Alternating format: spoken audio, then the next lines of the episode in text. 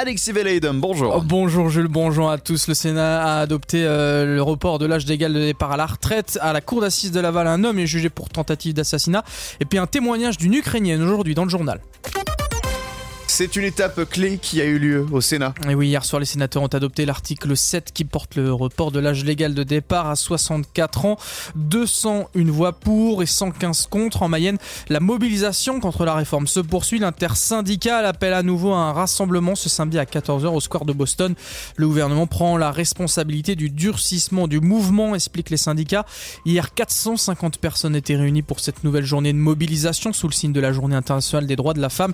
Ils étaient 10 000 mardi. À la cour d'assises de Laval, un homme de 37 ans est jugé pour une tentative d'assassinat. C'était le 20 août 2020. L'homme euh, aurait agressé et égorgé sa victime à Louvigné, une rivalité amoureuse. L'agresseur se serait fait passer pour un agent de recensement pour agresser sa victime. Après avoir tenté d'égorger le nouveau compagnon de son ex par surprise, la victime se serait défendue, engageant une bataille au couteau. Après avoir pris la fuite, l'agresseur euh, aurait appelé la gendarmerie pour trouver un hôpital. C'est là qu'il aurait avoué avoir agressé un homme.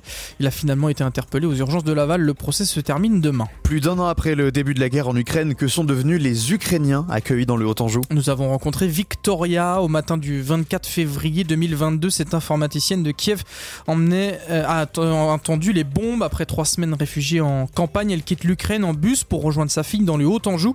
Aujourd'hui logée à Poincé, son mari et elle envisageaient déjà de quitter l'Ukraine avant la guerre. Nous avons eu le projet de déménager en France. Nous avons préparé tous les documents pour euh, le démarche de rejoindre de, la famille.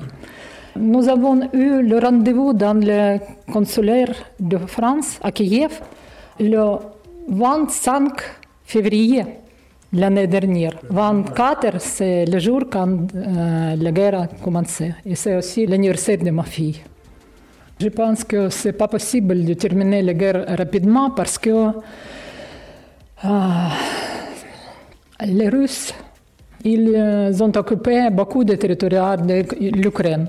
Mais maintenant, euh, tous les Ukrainiens voudraient que la guerre soit finie par euh, notre victoire. Victoria, son mari n'envisage pas, enfin Victoria surtout n'envisage pas de retourner en Ukraine. Son mari, lui, est encore en Ukraine. Une victoire qui passe selon Victoria par la reconquête des territoires de la Crimée et du Donbass. Le transport à la demande de retour ce matin dans le sud de Mayenne. Le service était interrompu après un contention entre la région et l'ancien prestataire. Les voitures de 9 places fonctionneront de 7h à 19h du lundi au vendredi. Il permet de se déplacer pour le moment dans le pays de Cran et de Château-Gontier.